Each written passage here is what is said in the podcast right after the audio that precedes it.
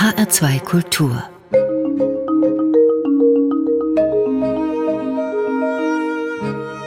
Doppelkopf Heute zu Tisch mit Jakob Arjuni. Gastgeber Johanan Scheljem. Jakob Arjuni ist der Pate von so unterschiedlichen Gestalten wie dem Lehrer Lehmann, wenn ich mich nicht irre. Magic Hoffmann heißt ein Mensch, der gar nicht sehr magisch ist, aber aus dem Knast kommt und dann einen verblüfften Blick auf Berlin wirft. Und dem heiligen Eddie. Darf ich Ihnen mal ein Kompliment machen? Sehr gerne. Das ist ein Satz aus dem heiligen Eddie, der erste. Das ist, äh, das sagt der Bochumer Geschäftsmann, der besitzt zwei äh, Computergeschäfte in Bochum. Ein kleiner Zum, Dicker mit karierten Kleidern. Ja, dann wäre der Eddie ja auch ein kleiner Dicker. Ähm, nee, nee, der ist so, muss eine ähnliche Figur haben wie der Eddie, weil der Eddie hat sich ja schon auch seinen Kaschmirmantel ausgesucht, ausgeguckt, den er hofft, äh, später am Ende eines Mittagessens äh, an sich nehmen zu können.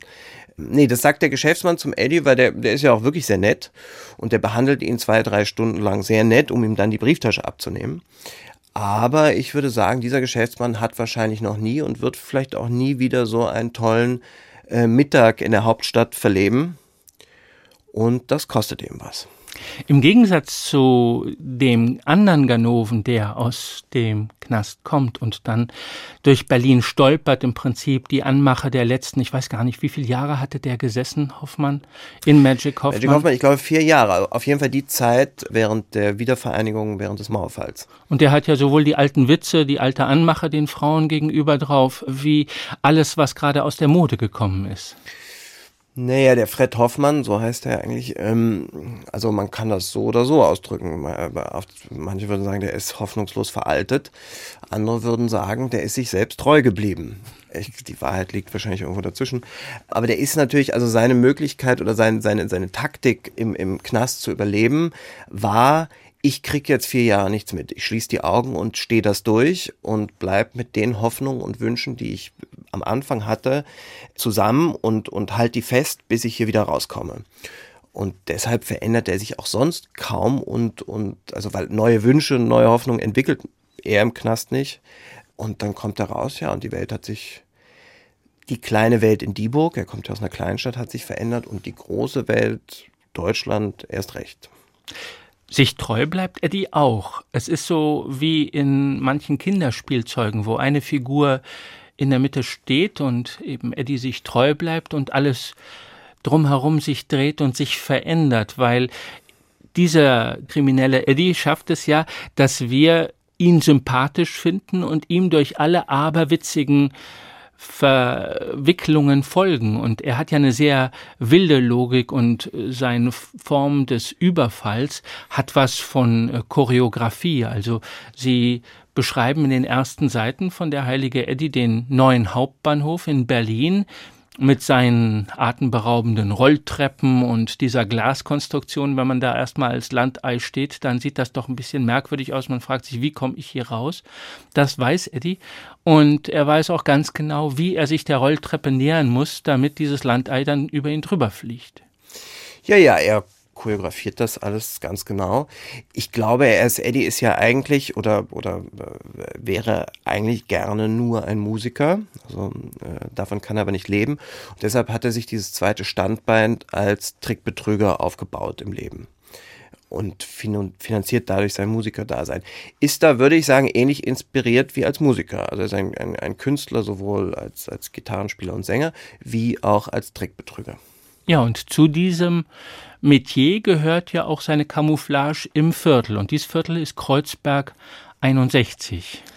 Ja, Kreuzberg 61 ist so, es gibt, gab ja immer, also 36 ist das berühmte Kreuzberg mit den Hausbesetzern und den äh, Krawallen und Randalen. Was früher direkt an der Grenze war. Was früher direkt an der Grenze war, da habe ich vor allem gewohnt früher. Und wann hat, früher? Äh, na, wann kam ich dann richtig nach Berlin? Da war ich 21, 22, das heißt, das muss 86, 85, 86 gewesen sein. Und war dann auch im besetzten Haus, war eigentlich der Einzige, der Miete gezahlt hat. Das hat mir nicht geholfen ähm, in der Hausgemeinschaft. Ähm, und, aber trotzdem waren die 36er waren sozusagen die Harten und haben auf die 61er hinabgeguckt, weil das waren eher so spießige Studenten. So. Das hat sich denke ich, geändert, so ein bisschen. Oder vielleicht habe auch ich mich einfach geändert. Ähm, also diese, diese, so diese Gegensätze gibt es, glaube ich, nicht mehr so sehr. Jedenfalls, der Eddie sucht sich 61, denke ich, oder hat sich irgendwann 61 ganz bewusst ausgesucht als Ort, wo er untertauchen kann in einem ja, so aufgeklärten, liberalen, linken Kleinbürgertum, wo alle Fahrrad fahren und zu Wochenmärkten gehen und einigermaßen gesund essen. Und ähm, er spielt das, aber er ist das sicher auch ein bisschen, sonst wäre er in Grunewald oder in Zehlendorf untergetaucht, hätte er auch machen können. Und in diesem Viertel geht er in, unter den Menschen, unter den Kneipen und so unter und macht da auch keine, keinerlei Betrügereien. Also da, damit, wenn jemals die Polizei ihm auf die Spur kommt und was ahnt und äh, eventuell seine Nachbarn ausfragt, dass da möglichst immer die Antwort kommt, ach ja, der Eddie Stein ist ein netter, etwas spießiger, langweiliger Kerl. Das geht aber dann drunter und drüber, als er einmal die Treppe hochsteigt und feststellt, dass der äh, Großmogul der Immobilienhaie in seinem Haus was zu tun hat und mit dem aneinander gerät. Ja, es ist ein Unfall. Also es ist jemand, den, den, den kennt man zu der Zeit, in der der Roman spielt. In Berlin kennt den jeder, weil der durch alle Boulevardzeitungen gezerrt wird als sogenannte Heuschrecke. Also so als Schuldiger ausgemacht wird für eine Gesamtwirtschaftssituation, die, die nicht toll ist. Da haben Sie die Deo-Fabrik von Tempelhof erfunden. Mhm. Das heißt, Sie haben da schon in diesem Buch den Flugplatz verkauft, äh, obwohl der genau. noch gar nicht verkauft worden ist und dieser Beschluss dann erst später anstand. Genau. Da soll daraus, also was ja ein bisschen zu 61 passt, ein riesiges Einkaufszentrum mit Manufaktum und äh, Bio-Snack und so weiter werden. Also eben für dieses erwähnte liberale Kleinbürgertum. Mit Rohmilchkäse. Nee, genau. Ja, dem begegnet er durch Zufall auf der Treppe, erkennt ihn aber gleich, weil dieses Gesicht eben überall in den Zeitungen ist. Und Eddie als, als äh, Betrüger, als äh, professioneller äh, Krimineller erkennt natürlich schnell, dass da Potenzial ist. Also den muss man kennenlernen. Da, da sind Millionen, wenn nicht Milliarden. Der König hat sein Geld in den USA gemacht mit einer Imbisskette, mit einer Bratwurst-Imbisskette und ist jetzt nach Berlin zurückgekommen. Das weiß man nicht genau aus welchen Gründen. Am Ende kommt raus, vor allem wegen seiner Tochter, die nämlich in dem Haus wohnt, wo der Eddie wohnt. Das weiß Eddie da noch nicht. Das weiß er noch nicht. Und dann kommt es einfach zu einem Handgemenge. Und die Faust findet den Weg in den Unterleib von Horst König. Ja, aber das liegt einfach daran, weil Eddie drei Treppenstufen unter ihm steht. Also er muss ja, also er haut schon noch nach oben, aber eben dem König in die Mitte.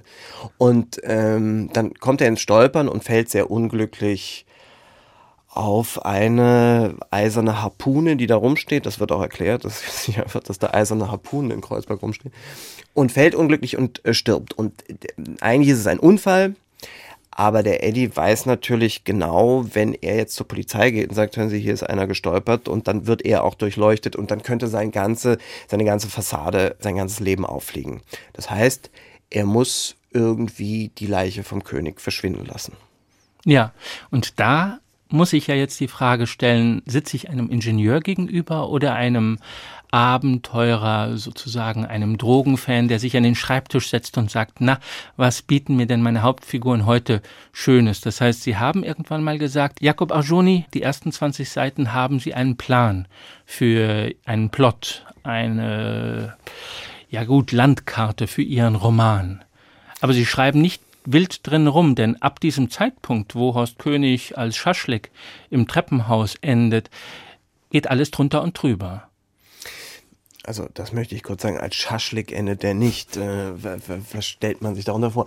Nee, nein, das ist so. Also ich habe jetzt schon seit langem, ähm, ist, ist es so bei mir, ich, ich, äh, eine, eine Geschichte entsteht bei mir im Kopf, wobei das nicht immer eine dramaturgisch perfekt durchkonstruierte Sache ist. Manchmal kann eine Geschichte eine Frage sein oder ein, ein, eine Figur oder, oder so. Mm, und irgendwann ist es soweit, dann habe ich einen Anfang und ein Ende. So. Und den Anfang habe ich klar, weil ich anfange und das Ende glaube ich zu haben. Wie ich dahin komme, weiß ich nicht. Und das ergibt sich bei mir ähm, äh, rein instinktiv äh, Satz für Satz. Äh, und deshalb ändert sich das Ende manchmal. Also es wird jedenfalls anders gewichtet oder so. Und es gibt äh, Teile vom Ende, die ich am Anfang gar nicht bedacht habe, die auf einmal sehr wichtig werden und so. Äh, ich habe nie äh, Kollegen verstanden oder konnte das nie nachvollziehen, mit meiner Art zu arbeiten, die gesagt haben, na gut, dann bin ich im zweiten Kapitel nicht weitergekommen. Dann habe ich erstmal das vierte geschrieben. Ich wüsste eben nicht mal den dritten Satz zu schreiben, ohne zu wissen, wie der zweite aussieht, weil alles aufeinander aufbaut und weil ich nicht nur denke für die Sätze und für die Worte, sondern überhaupt für die Geschichte, wie sich eine Geschichte entwickelt, ist Rhythmus beim Schreiben mindestens so wichtig wie in der Musik, jedenfalls für mich. Und den Rhythmus, den kriege ich beim eins nach dem anderen machen. Mhm das macht es ein wenig schwierig, weil sie erzählen in dem heiligen Eddie zum Beispiel ganz viele Geschichten. Es fängt an mit einer Choreografie. Da haben wir einen Gauner, der immer liebenswerter wird, den wir merkwürdigerweise immer liebenswerter finden. Wir finden es auch immer weniger schlimm, was der da macht, obwohl der arme Mensch sein ganzes Geld verliert. Dann haben wir die Szenerie, also die Parodie des Biobürgertums, also vielleicht auch ein bisschen ein kleiner Seitenhieb auf vieles, was da verbürgerlicht aus der 68er Szene jetzt auf die Rohmilchmärkte strömt und sich an gutem Toskana-Wein und Essen freut. Also Seitenhieb, ich bin da, ich bin überhaupt keiner, der ähm also ich bin eigentlich wirklich keiner, der äh, so, so irgendwas kritisieren möchte oder jemandem einen mitgeben möchte oder so. Das ist halt so, um die Geschichte zu erzählen, muss ich dieses Milieu erzählen. Ich selber, ich wohne in Frankreich die meiste Zeit, ich selber esse nur Rohmilchkäse und finde das fantastisch. Das ist es nicht. Es ist wirklich, es, es ergibt sich dann, also für mich nach der Auftaktszene, die Sie beschrieben haben, die, wo, wo, wo ja Eddies Job, also Eddies Arbeit, wie verdient er sein Geld, was ich immer sehr wichtig finde in, in, in Geschichten, was ja bei vielen Kollegen oft gar nicht vorkommt, wie zahlt er eigentlich seine Miete, wie verdient er sein Geld, wie ist der, das ist die Auftaktszene. Und ab dann, dann passiert etwas, eben dieser, dieser Fall im Treppenhaus des, des, dieses großindustriellen, reichen Menschen König. Und ab dann ergibt sich für mich die Geschichte relativ logisch. Also für mich. Ich sitze dann am Schreibtisch und ähm, im Radio ist das jetzt schwer zu beschreiben, aber es ist so ein halbrunder Tunnel ohne dass ich das Licht am Ende sehe. Ich sehe aber immer so die Hand etwa so 10, 20 Zentimeter von mir entfernt und die Hand ist die Geschichte. Und der laufe ich nach und dann mal gucken, was passiert. Das hat auch damit zu tun, ich und viele Kollegen werden ja immer gefragt, denken Sie an den Leser beim Schreiben? Und ich habe immer gesagt, nein, niemals und habe irgendwann gemerkt, dass das nicht ganz stimmt, weil an einen Leser denke ich doch, nämlich an mich. Und äh, man muss sich das so vorstellen und so ist es auch tatsächlich.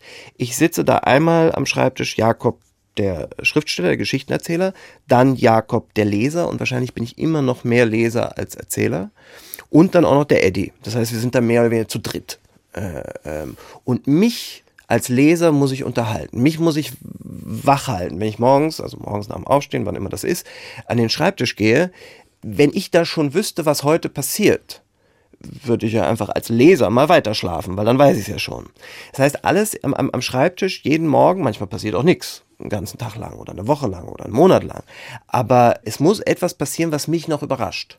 Insofern, wenn ich die ganze Geschichte schon im Kopf hätte, wenn ich genau wüsste, wie der Eddie dann dahin geht und dann den verschwinden lässt und so weiter, dann müsste ich es ja nicht mehr aufschreiben. Hm. Im Heiligen Eddie wechseln sie die Sujets und schlagen Wolten. Also nach dem Tod von Horst König wird Eddie zum Hütchenspieler. Also plötzlich bin ich wieder in Frankfurt. Ich sehe Jakob Arjoni durchs Bahnhofsviertel schlendern und habe da die Hütchenspieler vor der Nase. Kommen Sie, kommen Sie, äh, setzen Sie mal 50 Mark.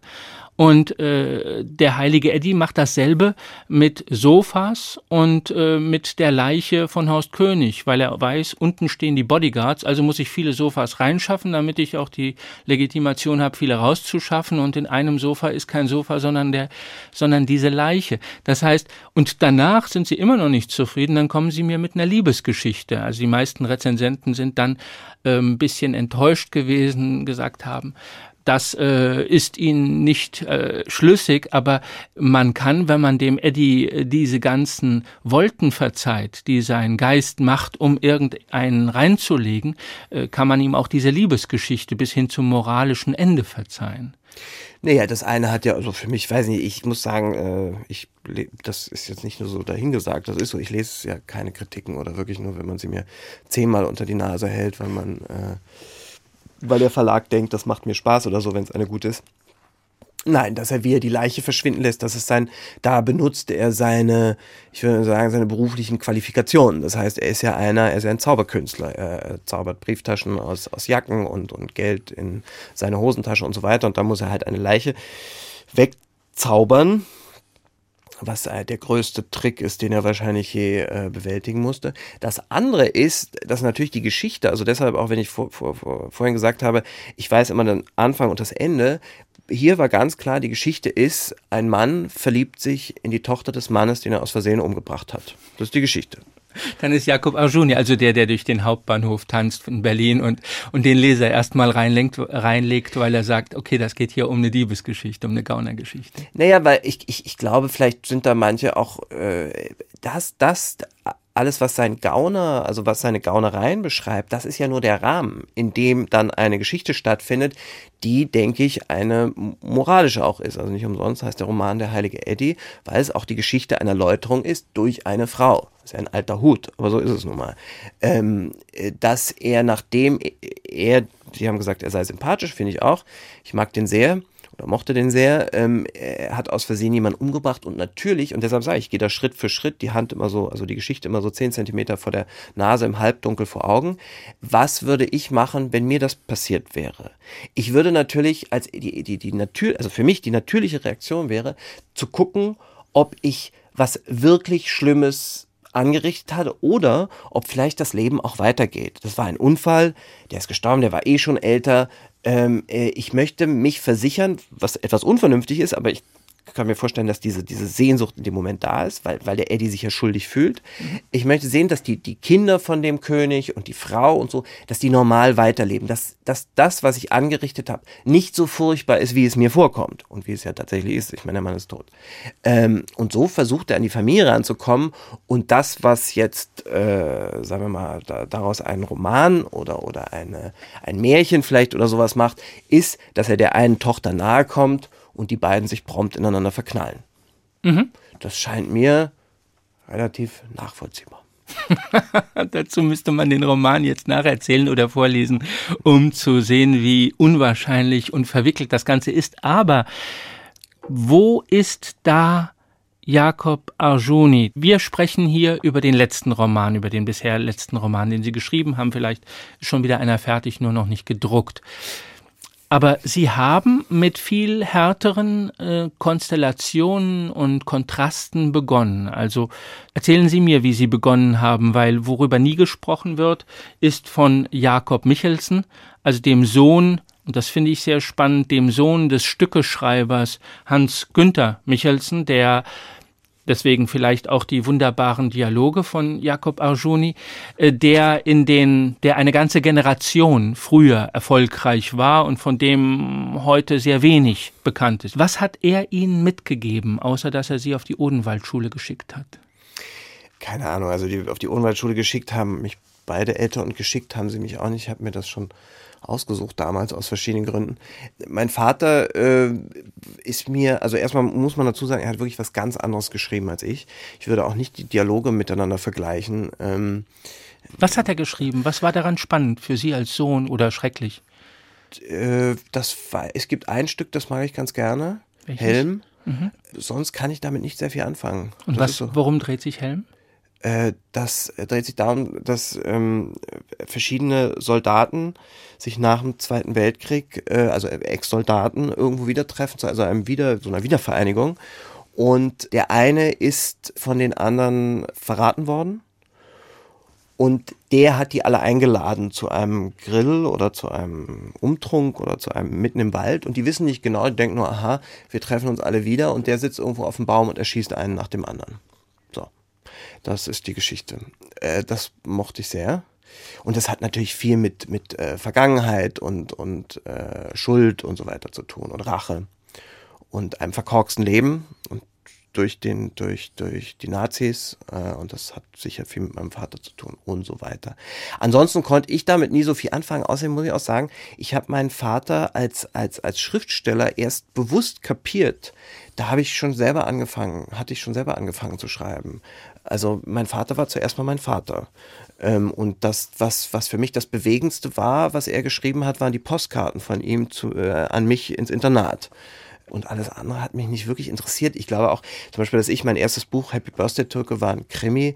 Mit sowas hat der nicht viel anfangen können. Der war eher so, ich glaube, damals wurde er mit Beckett verglichen. Ein großer Autor war, jetzt fällt mir nicht mehr der Name ein, dieser Franzose, der für mich völlig unverständlich schreibt. Literaturnobelpreisträger, ähm, Die Straße nach Flandern ist es, glaube ich. Claude Simon. Ne? Ja.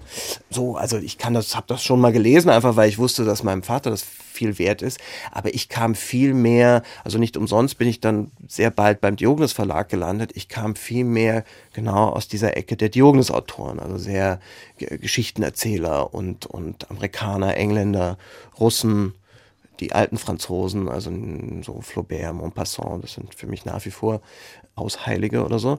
Aber das war so mein, damit bin ich aufgewachsen und das habe ich mir auch selber ausgesucht. Und meinen Vater mochte ich sehr. Ich glaube, literarisch, also was so Literatur betrifft, hatten wir nicht besonders viel miteinander zu tun. Was hat Ihnen die Odenwaldschule gebracht? Denn also Hammett und äh, die ganzen Krimi-Autoren, die Sie gelesen haben, haben Sie ja im Odenwald gelesen. In einer recht liberalen Schule. War da Ernest Jui noch Direktor? Nee, nee, nee, das war danach. Gerold Becker war da schon, äh, der ist, glaube ich, aber ich weiß nicht, kurz davor gekommen. Ähm, naja, die, die, also die Krimis, das war schon, ich habe sehr früh angefangen zu lesen, schon in der Grundschule in Frankfurt. Eigentlich habe ich die ganze Grundschule hat auch sehr schlechte Noten, immer nur gelesen unter der Bank. Hm, da hatten Sie Glück, dass Sie dann in ein liberales Internat kamen. Na, erstmal hatte ich Glück, dass ich eine tolle Klassenlehrerin hatte, die mir das erlaubt hat in Frankfurt. Das ist da Frau Fischer, weiß nicht, ob sie noch gibt das war sehr wichtig. Und dann kam ich Ohnwaldschule und ich, da hat man ja so einen Test und also so drei Tage, glaube ich, oder zwei Tage war man da. Und da, ich fand das schon damals ganz toll. Also es ist ja auch wunderschön und so weiter. Und es war eine Atmosphäre, die war ganz anders als auf einer staatlichen Grundschule in Frankfurt. Und dann, ja, dann habe ich schon, muss ich sagen, also so, oh Gott, ich war da von neun bis 18, da passiert viel im Leben, viel Schönes, viel nicht so Schönes und so, das ist, und ich weiß ja nicht, wie es anders gewesen wäre.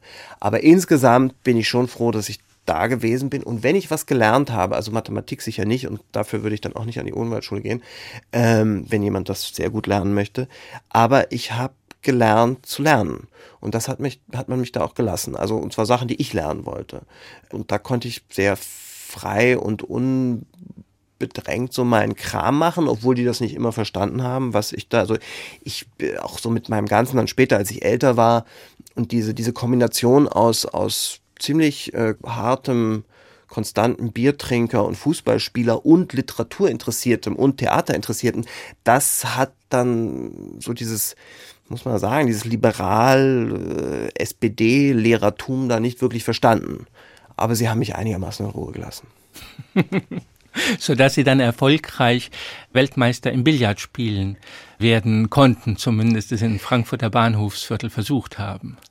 Ja, also ich war sehr früh, wollte raus, also Odenwaldschule, denke ich, wie alle Internate, das ist ein, wie ein Dorf. Also ich meine, da ist man sehr eng im Wald. Und so mit 14 interessiert einen Wald ja nicht allzu sehr. Im Nachhinein habe ich dann erst kapiert, wie, wirklich kapiert, wie schön es da ist. Wollte natürlich immer in Städte, bin viel getrennt, habe das so mit 13, 14 angefangen und eine Weile, Frankfurt war relativ nah, bin ich am Wochenende immer zum Frankfurter Bahnhofsviertel gefahren. Da gab es einen wunderschönen Billardsalon. Den gibt es leider nicht mehr oder den haben sie umgebaut. Jetzt sind das so kleine, kleine äh, Zellen nur noch mit Tischen. Früher war das wie so ein amerikanischer, riesige, so eine riesige Halle. Vielleicht kam sie mir auch nur so besonders riesig vor, weil ich auch noch ein bisschen kleiner war. Und da habe ich richtig versucht, Pool-Billard professionell zu lernen. Habe auch eine Weile so ein bisschen Geld gespielt und sowas und fand das toll fand auch noch andere Sachen im Bahnhofsviertel toll. Also äh, angefangen von den äh, nackten Damen und aber auch diese, diese ganze Stimmung, das ist bis heute so geblieben, diese, diese internationale Stimmung, wo eine hohe Fluktuation herrscht, also die Leute sich ganz schnell austauschen. Das heißt, wenn, wenn du jemanden in der Kneipe triffst oder wo auch immer, du musst ganz schnell alles auf den Tisch legen, weil wer weiß, ob der oder die morgen noch da ist und wer weiß, ob du noch da bist.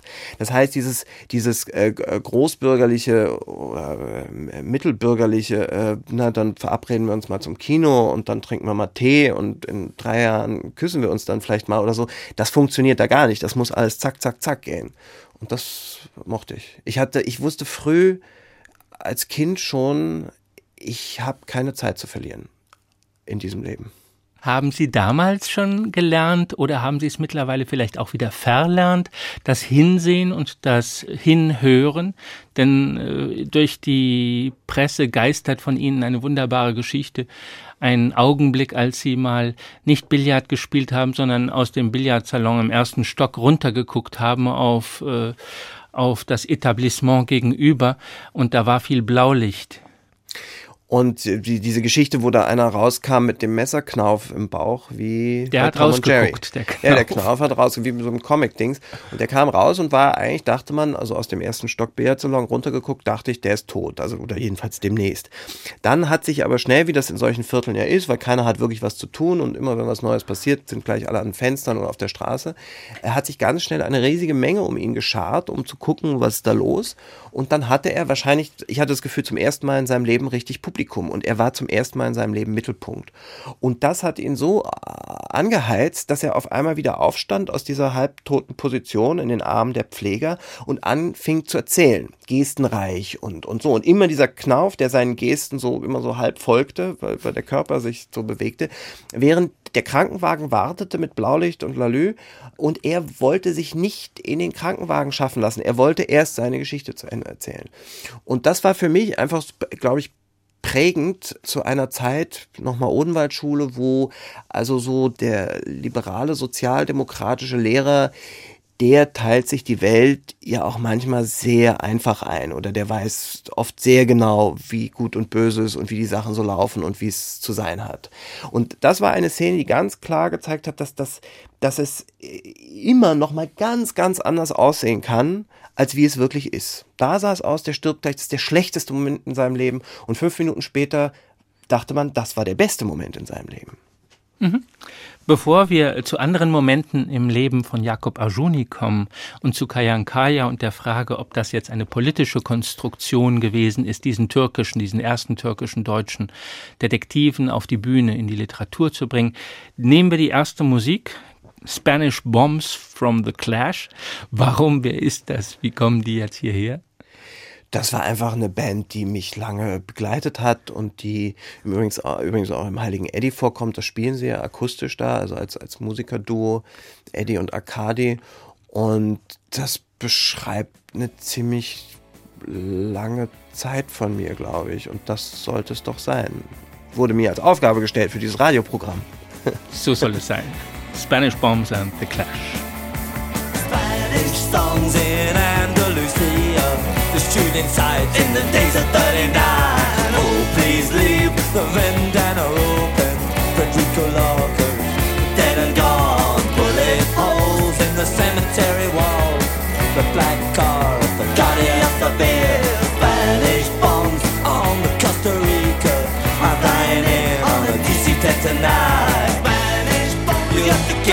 You're the Guerra, oh my god, a song. Quiero infinito Yo te quiero, oh my god, Spanish weeks in my disco casino. The freedom fighters died up the hill. The Clash, Spanish Bombs im Doppelkopf auf HR2 Kultur mit Jakob Arjuni als Gast und Gastgeber Johann Scheljem. Lassen Sie uns doch zur Abwechslung, Jakob Arjuni, von Ihren Frauen sprechen. Das heißt, wir gehen ja im flotten Schlendergang durch ihr Leben rauf und runter und nehmen da eben mal die Bücher zur Hand. Ich sitze nicht Jakob Arjuni gegenüber, sondern er hat sich etwas geliehen. Also die erste Frau in seinem Leben hat das Leben ihm geschenkt. Die nächste Frau oder die nächste wichtige Frau in seinem Leben hat ihm dann den literarischen Namen geschenkt. Naja, also da gab es auch noch die ein oder andere wichtige Frau davor. Aber es stimmt, als ich angefangen habe zu schreiben, also das erste war, war Happy Birthday Türke, damals in Montpellier. Also ich bin direkt nach dem Abitur in, in Deutschland nach Frankreich gegangen, aus verschiedenen Gründen. Ähm, aus verschiedenen Gründen Bikinis verkaufen, war das ein Grund? Nee, der Grund war, ich wollte in die Welt hinaus und, also der, der erste Grund war, ich wollte in die Welt hinaus und irgendwo hin, wo die Sonne scheint und wo das Meer ist. Und irgendwie, glaube ich, war so ein, hatte ich so das Gefühl eines Makels in mir drin. Äh, ich war in Französisch ganz, ganz schlecht, mochte das Land, aber so instinktiv immer sehr gerne, bin ja auch viel rumgetrennt als, als Jugendlicher und dachte, diese Sprache lerne ich jetzt nochmal. Also so, weil es an der Schule hat es nicht geklappt. Bin da hingegangen, konnte also am Anfang kein Französisch und ähm, habe dann so ein bisschen versucht zu studieren, habe aber sehr schnell gemerkt, dass ich nach 13 Jahren Schule einfach nicht mehr morgens früh um acht aufstehen möchte und auch nicht mehr in Klassenräumen sitzen und, und mich melden und diesen ganzen Krams. Das war vorbei. Und dann habe ich angefangen zu schreiben und um mir das zu finanzieren, Kleider verkauft und gekellnert und sowas alles. So, konnte aber immer noch nicht die Sprache äh, so richtig und kannte auch nicht so viele Leute und dann habe ich mir eben den Kajankaya erfunden, damals den äh, türkischen Privatdetektiv, wenn man das so nennen mag, aus Frankfurt, um, um so einen Freund zu haben und um eine Welt, in der ich was bin. Und gleich danach habe ich ein Theaterstück geschrieben, die Garagen und äh, wie glaube ich vorhin schon erwähnt, meine Eltern haben beide beim oder im Theater gearbeitet und das Theater ist ja ein sehr vergleichsweise kleiner und überschaubarer Kulturbereich. Das heißt, alle kennen sich. Und ich wollte nicht der Sohn von irgendwem sein. Und da habe ich den Namen meiner damaligen Freundin die dann später auch meine Frau wurde, äh, angenommen. Und das war eine Marokkanerin und die hieß Arjuni. Das war zu der Zeit, es war nicht eine Schnapsidee, schon ein bisschen mehr, aber ähm, es war jetzt auch nicht der große, die, der große Lebensentwurf. Ich heiße jetzt Arjuni und dann äh, wird es so, dass ich jetzt immerhin schon 25 Jahre später hier sitze und darüber rede. Damit hätte ich natürlich nie gerechnet. Inzwischen ist der Name äh, gehe ich mit dem Namen sicher sehr viel mehr um als mit meinem richtigen Namen. Ja, das heißt, Sie brauchen sich bei keinem Autogramm zu fürchten, weil da steht ja dann immer Arjuni und man kann das nicht auf, Checks, auf, auf den Scheck legen. Nee, nee, das ist für mich inzwischen ganz selbstverständlich. Im Übrigen steht es auch im Pass und so, das muss ja so sein, sonst könnte man damit gar nicht arbeiten. Das heißt, im Pass steht dann auch äh, steht beide mein Namen? richtiger Name und steht ein na, Künstlername heißt das, aber der ist offiziell. Ja, ja. Sonst könnte ich ja kein Paket entgegennehmen. Was ich wichtig finde, ist, dass die Motivation, die unterstellte Motivation, weil Sie sind jetzt kein Kind der 70er, äh, Sie sind geboren 64, das heißt, äh, in den 70ern waren Sie, waren Sie eher Kind, aber, aber nicht politisch denkendes. Und der Arjuni, der ja damals, als, äh, der, als er Happy Birthday Türke, mehr Bier, ein Mann, ein Mord kam, wurde begrüßt als Hurra, endlich kommen die Gastarbeiter runter von ihrem Moped in Deutschland an, gleichberechtigt. Sie sind genauso schmutzig und kämpfen jetzt neben dem wahren, schönen, guten Goethe auch für dasselbe, nur in der Krimi-Abteilung. Und das war für Jakob Arjoni ja überhaupt kein Element dieser Motivation. Also Sie haben sich eher einen Freund in Montpellier gesucht. Ja, äh, äh, trotzdem war ich natürlich und bin ich nach wie vor ein, ein politischer Mensch, also jetzt nicht parteipolitisch oder sowas, aber politisch einfach in, in, in dem Sinne, dass natürlich die gesellschaftlichen Umstände mein Leben auch definieren und bestimmen und mein Leben interessiert mich sehr. Insofern interessiert mich die Gesellschaft oder die Politik. Warum ich äh, jemanden gesucht habe, der also eigentlich ist der Kayan Kaya nur jemand, der von dem größt, Großteil der Umwelt äh, immer auf eine bestimmte Art ganz schnell eingeschätzt wird, auf den viel äh, projiziert wird, ohne dass er irgendwas davon ist. Ich glaube, das kennt jeder ein bisschen. Da muss man gar nicht schwarze Haare und einen türkischen Namen haben. Aber natürlich habe ich es damals damit ein bisschen auf eine politische Spitze getrieben. Und das war sicher bewusst. Äh, ich wäre nie auf die Idee gekommen, also was dann in der Folge passiert ist, dass Arjuni äh, als, als türkischer Name äh, durch, durch die Presse ging und äh, ich sozusagen da Autobiografie äh, geschrieben habe, nach Ansicht mancher Journalisten. Dass ich was damit zu tun habe, ist ja ganz klar. Aber eben nicht so direkt. Vorhin haben wir Billard geredet. Es, es funktioniert bei mir eigentlich alles immer über Bande. Also ich, ich bin kein türkischer Privatdetektiv, ist ja völlig idiotisch. Aber natürlich stecke ich in der Figur drin. Bloß wie viel und was genau und was dann da vielleicht auch Sachen sind, wie ich nicht sein möchte oder wonach ich mich sehne und so weiter. Dieses Mischverhältnis weiß ich nicht und will ich auch gar nicht so genau wissen. Sie haben ganz viele Filter genommen. Also äh, Sie haben Knackis äh, als Hauptfiguren gewählt, also den äh, Magic Hoffmann. Der Eddie ist vielleicht noch die authentischste Figur, die man äh, gerne mit Arjuni äh, verwechseln kann. Aber äh, bei Kayankaya war es auch wieder ein, ein Türke, der im Innern seiner Seele Hesse ist. Ich glaube, der ist kein Kickers-Fan, er ist Eintracht-Fan. Er ist Gladbach-Fan, was aber noch das, das ist nur sehr autobiografisch, weil ich war damals Gladbach-Fan. Nee, nee, es gibt ein schönes Ähm, und das, also erstmal weiß man es ist ein bisschen blöd, dass ich das selber über mich sage, aber das ist, hat nun mal was damit zu tun. Natürlich findet man sich als Künstler auch immer wieder neu. Sonst wird's langweilig. Und es gibt ein sehr schönes Zitat von Fitzgerald, finde ich, der es gesagt hat, über einen Schriftsteller kann man keine Biografie schreiben, weil das sind zu viele. Und das stimmt. Also was mich betrifft, stimmt das. Das ist, man, es sind ja so viele und das ist ja auch das Schöne an dem, wenn man das Beruf nennen mag, dass, dass ich, ich, ich lebe diese anderthalb, zwei, manchmal drei Jahre, die ich mit einer Figur und auch einer unsympathischen, auch, auch einer furchtbaren wie Lehrer, Lehrer Linde oder den Max Schwarzwald aus Schimax zusammen bin, dann lebe ich zwei, drei Jahre neben meinem Leben als Jakob noch ein ganz anderes Leben. Mhm. Und bin da zu Teilen drin, aber wie viel, weiß ich nicht, wie gesagt. Es ist sehr vergnüglich, äh, mit ähm, Jakob Arjuni in diesem ersten literarischen Kapitel oder Leben mit Kayankaya durch das Rhein-Main-Gebiet zu gehen und sich halb tot zu lachen, wie er Offenbach beschreibt und äh, zu wissen, ganz genau zu wissen, an welche Ecke er äh, welche Jugo-Kneipe meint oder wo er gerade in Frankfurt steht. Das macht einen großen Teil des Vergnügens aus. Den haben Sie in Montpellier geschrieben. Mhm. Wie muss ich mir denn das bei den anderen vorstellen? Also beim Lehmann ist es ja halbwegs egal. Ich weiß schon gar nicht mehr, in welcher Stadt dieser Lehmann, der, Le der Linde, Lehrer, meinen Sie, der Lehrer. Linde. Ja. Ich weiß schon gar nicht mehr, in welcher Stadt dieser Linde lebt. Aus einer kleinen Stadt in Hessen. Das können Sie, also die, die gibt's nicht. Ja, und da das haben Sie aber auch nicht gewohnt. Oder? Haben Sie ja, doch, ich habe ja, ich habe ja, also ich habe ja, bin ja aufs Internat Unwaldschule, liegt in Heppenheim. Also es könnte Heppenheim sein, es kann auch Bensheim sein oder so, die, also so das Land südlich von Frankfurt, das kenne ich ganz gut. Ich bin auch zum Teil in Dieburg aufgewachsen bei einer Tante, also bei einer Pflegetante. Und da so spielt wieder ein anderer Roman. Magic Hoffmann. Der Fred Hoffmann kommt aus Dieburg. Ja, ja. Nein, es gibt schon, es ist also. Aber Sie haben es nicht in der Stadt geschrieben, in der es nee, dann spielt. Sie haben den Kontrast gesucht nicht den Kontrast, aber den Abstand. Und ich habe den auch nicht gesucht, sondern das hat sich so ergeben. Ich glaube, mm, Abstand, im Grunde, oft denke ich, Abstand ist nichts anderes, also ich sage es gern anders, Humor ist nichts anderes als Abstand, oft.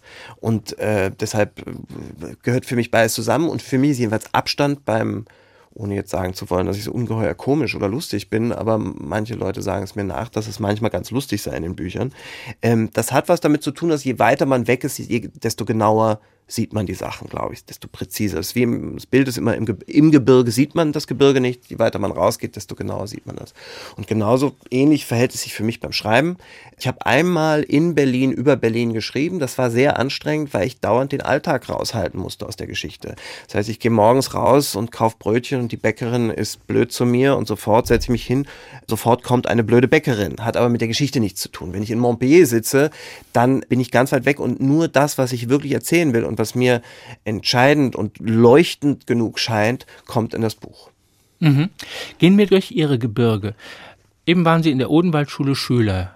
Dann wollten Sie Billardweltmeister im Bahnhofsviertel werden. Dann sind Sie nach Montpellier gegangen, Bikinis verkauft, geschrieben, erste Erfolge, geheiratet. Wo verschlägt es Jakob dann Arjuni danach? Sozusagen an dem, am Beginn seiner Schriftstellerkarriere. Dann reist er durch die Bundesrepublik rauf und runter, gibt Interviews. Nee, nee. Ich bin dann nach Montpellier, also ich wusste, also bis ich zu Diogenes kam, da war ich 22, als ich das entschied, ähm, habe ich, ich habe mir nicht gesagt, ich werde jetzt Schriftsteller, das wäre auch idiotisch. Aber ich habe immer sehr diszipliniert geschrieben trotzdem. Ähm, Von acht bis fünf? Nee, jeden Tag. Das waren so, so, so diszipliniert, dann, dass es zu bestimmten Zeiten sein musste, nicht, aber jeden Tag. Und habe nebenher, wie gesagt, erst in Montpellier versucht zu studieren. Das hat nicht geklappt. War da eingeschrieben, vor allem um in die Mensa zu gehen, gehen zu können. Und bin dann nach Berlin zurück, habe da nochmal versucht zu studieren und eine Schauspielschule angefangen und, und, und auch gleich wieder abgebrochen. Ich bin nach, nach Montpellier, nach Berlin. Ich bin ja seit ich zwölf bin, glaube ich, Berliner.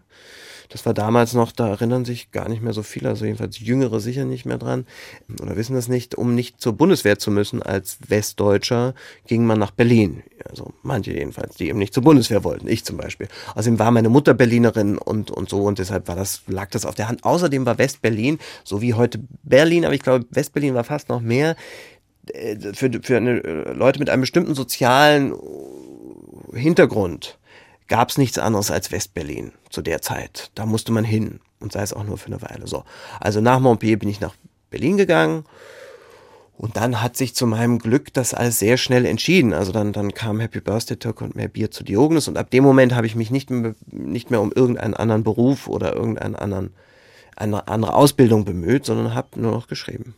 Mhm. Und sind nicht in Berlin geblieben? Ja, doch, ich bin eigentlich, also ich war dann lange in Berlin, also zwischen Berlin und Frankreich. Ich habe dann zwei Jahre in Paris gelebt, dann wieder zurück nach Berlin, äh, dann zwischen Berlin und Südfrankreich. Jetzt die letzten Jahre war ich vor allem in Südfrankreich und auch in Amerika, weil meine Frau Amerikanerin ist. Jetzt sind wir wieder in Berlin. Aber wenn ich in Deutschland bin, dann bin ich in Berlin und es ist sicher die Stadt auf der Welt, die ich am besten kenne. Und äh, am ehesten also ich bin Frankfurter von Geburt und es gibt so ein paar Ecken hier, da, da, da fühle ich auch noch was. Welche? Ähm, auch jedes Mal, wenn ich in den Bahnhof einfahre, das macht mir, das freue ich mich irgendwie. Ich mag diese riesige Halle. Äh, dann es, was weiß ich, eine, eine Appleboy-Kneipe in Sachsenhausen, den Kanonensteppel, da gehe ich jedes Mal, wenn ich hier bin, hin und so. Und das Westend, da bin ich aufgewachsen als Kind. Das, das mag ich schon gerne, aber es ist, es ist mehr nostalgisch als wirklich gelebt. Und Berlin ist meine Stadt. Also wenn ich irgendwas bin, dann Berliner. Das lassen wir jetzt stehen und zur Verdauung haben wir Hey Joe von Willie DeVille, also nicht von Jimi Hendrix. Haben Sie eine besondere Beziehung oder ein Autogramm auf einem Fußball von Willie DeVille? Nee, aber den mag ich sehr. Und der ist, finde ich, so einer der ganz Großen, der eben nie so ganz groß geworden ist, obwohl er es verdient hätte. Willie DeVille, Hey Joe. Uno,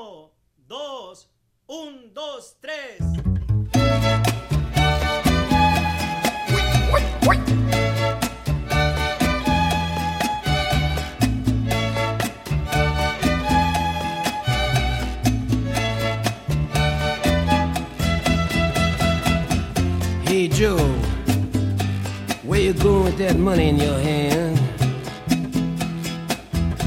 I say, hey Joe, where you going with that money in your hand? Well, I'm gonna see my woman. You know, I heard she done messed around with some other man.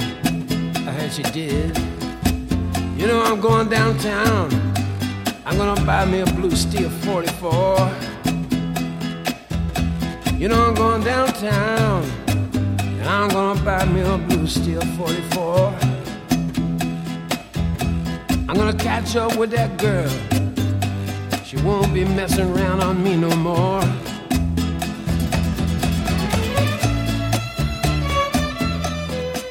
Willie DeVille, Hey Joe. Das ist eine Geschichte Mord aus Leidenschaft und dann ab in den Süden. Jakob Arjoni, im Doppelkopf auf H2 Kultur, Jochen Ancelium Gastgeber. In ihren Figuren benutzen sie ganz viele Täter, bei denen die Tat relativ egal ist, außer bei dem heiligen Eddie jetzt. Also bei Magic Hoffman weiß ich schon gar nicht mehr, weswegen der im Knast war. Die Hauptsache war, dass er einfach eine Zeit lang nicht mehr da war. Dadurch wird er zum Lackmuspapier für das neue Berlin.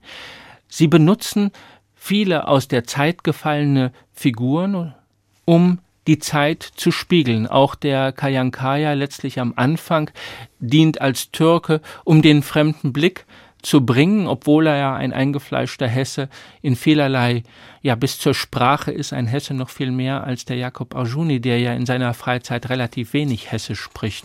Nee, das war also sehr also so für mich, das interessiert ja keinen, aber ich war nie und habe das, glaube ich, auch immer so ein bisschen beneidet. Ich war nie das Kind einer Stadt. Also so, so für mich der Prototyp ist so Jean Gabin in Paris, dass der, der so jeden äh, Brotverkäufer kennt und jede Ecke und weiß, äh, wo jeder Hund schon hingepinkelt hat und so und sich so ganz genau auskennt und untertauchen kann und so weiter. Und das war ich nie. Ich bin in Frankfurt geboren, kam dann aber sehr schnell zu Pflegetante, also war dann in Dieburg und dann wieder in Frankfurt und dann auf der Odenwaldschule und dann bei einer anderen Pflegetante und so weiter und so fort. Und der Kajanka ist ja das Lustige, dass auf der einen Seite behaupte ich, dass es einer ist oder behaupten die Leute, dass es einer ist, der nicht dazugehört, weil er eben diesen türkischen Namen hat und wahrscheinlich nicht viel mehr, schwarze Haare oder so. Ich kenne ihn ja auch nicht, so äh, hatte ihn nie vor mir. Und, und ich aber eigentlich die, die Geschichte eines Kindes seiner Stadt erzähle. Also der Kajankai weiß ganz genau, wo noch ein Gummireifen rumliegt und wo eine Hintertür ist, durch die man noch entwischen kann in, in Sachsenhausen und so weiter und so fort. Und das, das, also das hatte dann viel, da hatte die Figur sicher viel mit Sehnsucht zu tun, was ja auch ein, ein, ein, ein Motor sein kann, um zu schreiben. Also ich denke, Liebe, Hass, Sehnsucht, das sind so die drei Hauptmotoren wegen der man sich an, wegen denen man sich an den Schreibtisch setzt.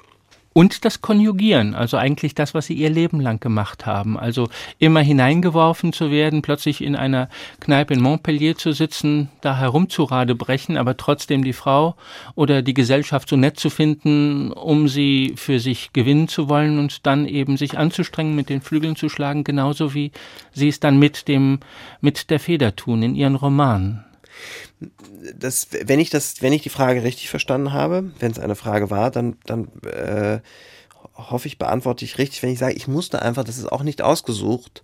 Wie sowieso glaube ich, wenig im Leben ist wirklich ausgesucht oder jedenfalls in einem Schriftstellerleben. Wenn ich was gelernt habe von früh an, ist mich sehr schnell in neuen äh, Situationen unter neuen Rahmenbedingungen zurechtzufinden und sehr schnell rauszukriegen, wer ist mir wohlgesinnt und wer eher nicht. An wen kann ich mich halten, von wem halte ich mich eher fern. Das ist bis heute so geblieben, das ist rein instinktiv. Also ich weiß sehr schnell, also ich weiß es natürlich nicht, nicht intellektuell, aber ich spüre für mich sehr schnell, hier möchte ich bleiben, hier möchte ich weg und so weiter. Bei ganz blöden Sachen wie Wohnungssuche. Ich hatte immer recht. Also wenn ich gesagt habe, die Wohnung und dann trotzdem eingezogen bin, dann war das aber nichts. Und das kommt, das kommt von früh an. Das ist sicher ein Thema, was sich durch fast alle Bücher bei mir zieht. Und das ist nicht ausgesucht, weil das kommt von frühester Kindheit. Also so bin ich, bin ich gebaut. Ich bin als, als Chamäleon, denke ich, gebaut. Das heißt, ich kann mich überall, also ich bin der, der egal wo, in New York oder in Frankreich oder in Frankfurt nach dem Weg gefragt wird. Das ist so. Auf der anderen Seite bin ich, um mich in diesem Chamäleon-Leben zu bewahren, sehr, sehr unbeweglich, was so meine, was, was so meine täglichen Gewohnheiten und so betrifft. Das heißt, ich ziehe die durch, egal wo ich bin. Also bin ich in Amerika oder, oder hier oder in, in was weiß ich, äh, ja, irgendwo. Und, und ich werde immer sofort mir einen Café suchen. Ich werde äh, eine Zeit finden, wo ich Zeitung lese. Ich werde einen Spaziergang mir zurechtlegen, wo ich jeden Tag eine Stunde laufen kann und so weiter und so fort. Jakob Arjuni, der heilige Eddie hat 246 Seiten. Wie viele Seiten hatte das erste Manuskript? Von dem heiligen Eddie? Das ist das erste Manuskript. Ich, ich, ich, also ich arbeite nicht am, also ich arbeite am Ende dann auch nochmal so ein bisschen drüber, aber ich arbeite Satz für Satz. Das heißt, ich sitze an einem Satz eine Woche und wenn der fertig ist, dann kommt der zweite Satz. Und wenn der fertig ist, der dritte Satz. Aber das ist, funktioniert so organisch, dass, dass ich, wenn ich dann am Ende bin, dass es mehr oder weniger fertig ist. Dann gibt's Leser, Freunde, danach äh, meine Lektorin, die lesen das nochmal und dann gibt es Anmerkungen und so ein paar Stellen schreibe ich um. Aber das ist das Buch meistens. Also es gibt kein Manuskript des heiligen Eddie, das 800 Seiten hat und dann haben sie verdünnt, verdünnt, verdünnt, verdünnt. Nee, nee, bei mir ist eher, also merke ich so manchmal an den Reaktionen äh, andersrum das Problem. Also, dass ich eher lieber, also ich, ich bin einer, der kann zum Ende kommen. und dann fehlen drei Szenen und dann sollen die doch noch rein. Ja, ja, genau. Herzlichen Dank, Jakob Arjuni. Das war der Doppelkopf auf HR2 Kultur mit Jakob Arjuni, dem Autor von Happy Birthday Türke, Mehr Bier, ein Mann, ein Mord, Magic Hoffmann, ein Freund, Geschichten, Kismet, dann gab's Theaterstücke, Nassim schiebt ab, die Garagen, Edelmanns Tochter, jetzt gab's den Heiligen Eddie und davor gab es noch mehr Romane, fünf Märchen, das waren Erzählungen, Hausaufgaben ist ein Roman mit dem ekligen Lehrer Lehmann, nein, der Linde. heißt nicht, ich Die lerne es nicht. nicht nein, ich will mir den nicht merken. Und Chez Max, das ist eine sehr, sehr merkwürdige, sehr, sehr merkwürdige Science-Fiction-Geschichte, aber auch in der geht es um Moral. Und 2009 um den heiligen Eddie, das war Jakob Arjuni hier zu Gast mit seinem Musikwunsch, einem wunderschönen Musikwunsch. Dankeschön für die Einladung. Johann Schellien war Gastgeber und der Musikwunsch war äh, Stairway to Heaven von äh, äh, Rod äh, Gabriela und Rodrigo oder andersrum. Ne? Rodrigo und Gabriela. Genau, wunderschön. Okay, Stairway to Heaven.